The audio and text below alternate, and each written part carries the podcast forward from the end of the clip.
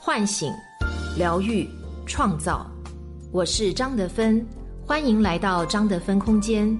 在这里，让我们一起遇见未知的自己。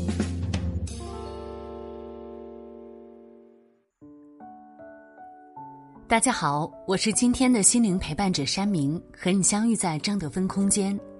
今天跟大家分享的主题是消费主义和物质欲望，作者王大拿。最近办公室好几个同事每天都顶着黑眼圈来上班，问他们为什么，说是熬夜抢双十一预售。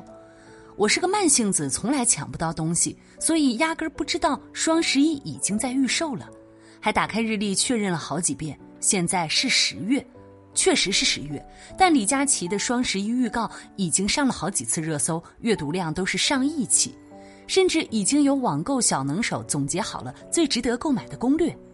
李佳琦直播间一晚上观看人数更是直接破亿，可见双十一作为大型消费节，已经拥有相当大的群众基础。人们早就忘了它原本只是个光棍节。最开始大家确实是冲着半价去的，一心想占便宜，哪怕是个小便宜。但近几年的双十一预售越来越早，规则越来越复杂，抢购越来越难。结果头发熬没了，眼圈熬黑了，钱包熬瘪了，却发现没省几块钱。网友开玩笑说：“感觉自己遭遇了马爸爸的精准打击，一对从六幺八出发，一对从双十一出发，一年打击两次，每次持续半年。红红火火的消费节背后，是人们难以脱身的消费主义陷阱，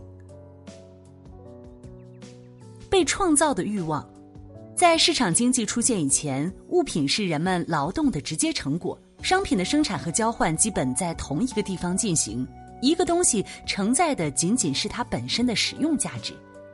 但近些年，我们走到哪儿都逃不开广告，手机玩着玩着就莫名其妙点击跳转到某宝，看电视剧买个会员，但还得看会员专属广告。坐地铁、公交，抬头就看见海报里有人拿着好东西，仿佛在说“不买不是人”。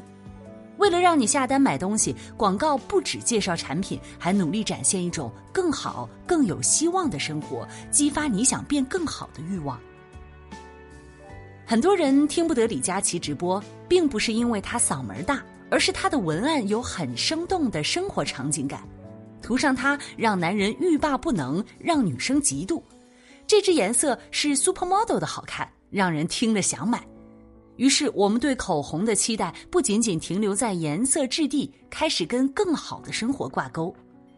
这不一定是我们真实想要的，但广告不断重复出现，逐渐侵蚀人的潜意识，把伪欲望固化成真实具体的欲望。想拥有超模的气场，我必须拥有这支口红；想要像一个商务精英，我必须买一块名牌手表。更可怕的是，广告只是引导购买，并不强制购买，所以这种被制造出来的欲望和需求完全藏在自主消费之中，非常难察觉。你以为你是自愿购买，但实际上是你脑子里的潜意识在引导你。购买的不是商品，是意义。当一件商品上附着更多意义的时候，我们会期待通过买东西买到什么呢？首先，第一点。我和某某是平等的。以前的社会交通不发达，人们很难使用到其他地方的东西，或者由于社会等级森严，人们能不能得到某样东西取决于他拥有的权利或阶层。然而现代社会，所有东西都可以被消费，只要花钱，你就能吃到马云吃的饭，坐到王健林坐的车，有一种消费面前人人平等的氛围。所以有些人会跟自己喜欢的明星用同款。仿佛用了同款就能跟偶像一样美一样帅，商家还会利用这种心理来营销，不断巩固和加强这种幻觉。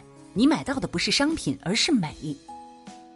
第二点，我融入了某个团体或阶层，选择一样商品，也可能是因为它对应着某一个团体或阶层，想要融入这个阶层，就去认同他们的价值观。同学们都用上 iPhone 十二了，如果我没有，就很丢脸。外出旅游，人家都去芬兰看极光，如果我只去泰国看表演，那可能都不好意思发朋友圈。毕竟旅游也是有鄙视链的。这种情况下，消费水平成为人际交往中的硬通货币。人们花钱是为了维持已有的体面，或者实现阶级跨越，甚至不惜为此到处借钱。电视剧《三十而已》中，顾家贷款租房，混富太太圈，让儿子上国际幼儿园，就是实现阶层跨越。但这种靠钱堆起来的表面关系，往往非常的脆弱，一旦你的消费跟不上，就很轻易的被甩出来。第三点，我拥有成功的生活方式。消费主义当然不会直接告诉你它是陷阱，反而会穿上各种迷人的外衣，直接打你一个措手不及。其中最常见也最有效的是一种生活方式，叫爱自己。女人爱自己就要买口红、买高跟鞋、买包；男人犒劳自己就要买球鞋、买表、买车。这个口号响彻每一个节日，伴随着各种剁手的喊叫，比小偷还迅速的掏空人们的钱包。再加上现在的饥饿营销，商家推出所谓的纪念款、限量版，上市之前就先疯狂的预热，开卖之后人们抢得头破血流，商家赚得盆满钵满。意义之上再叠加意义，商品本身的使用价值早就看不见了。慢慢的，人们就形成了一种价值观：只要有钱，我就能足够成功，足够爱自己，幸福直接变成商场橱窗里的展示品。永远有新款，永远需要买回来，也永远无法满足。如何摆脱消费主义的裹挟呢？消费社会中，商品之间是存在暗示意义链的。比如买了苹果手机，就想再跟一台苹果电脑；外出办公，就想去配得上电子产品的高档咖啡馆；买了豪车，就需要一个车库，自然就想要一个带车库的别墅。这是一个无限的消费主义暗示链，再加上被伪装的自愿，人们一旦进入这个环链，就很容易被持续裹挟。那么，怎样才能摆脱这种裹挟呢？首先，第一点，明确你想要的是什么。物欲本身并没有好坏之分，只是需要寻找到自己和物质之间的平衡。马斯洛需求理论的最低层就是满足温饱等基本生存条件。人需要有一定的经济基础，才能考虑到精神层面。但如果对物质的欲望过于膨胀，就很容易让你忽略真实的基本需求，转而追求额外不需要的东西，还极有可能陷入到债务困境当中。大学生为买电子产品陷入了网贷危机，这类骗局能够得逞，就是看准了人膨胀的欲望。所以，站在一个商品面前的时候，先想想你到底要的是什么。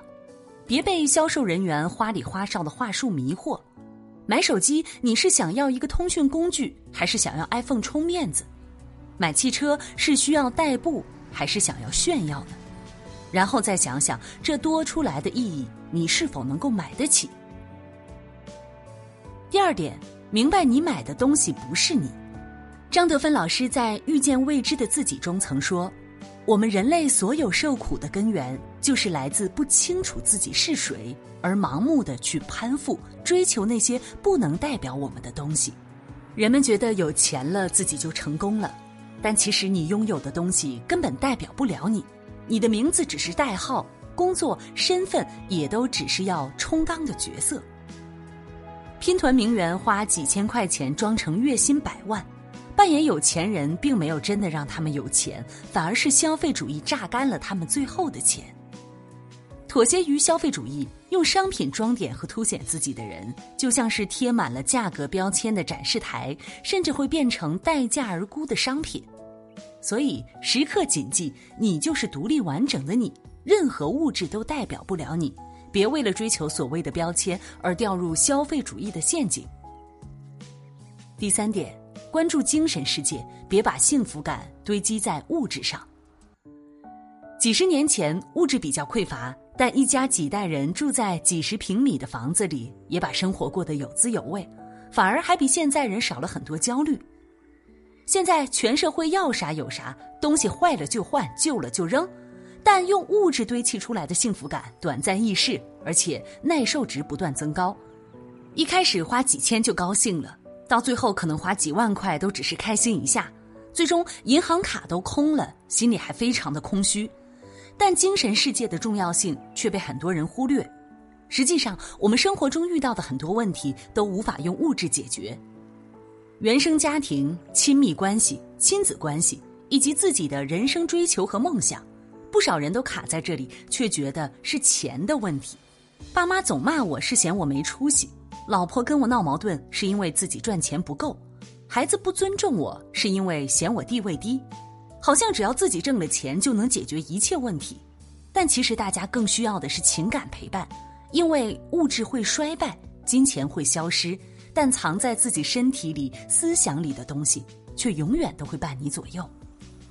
最后，我想说，我们买东西其实也是在处理我们和物品之间的权力争夺。要时刻记住，消费只是手段，不是目的。如果努力了半天，却被物质掌控了生活的主动权，那才是离真正的幸福越来越远。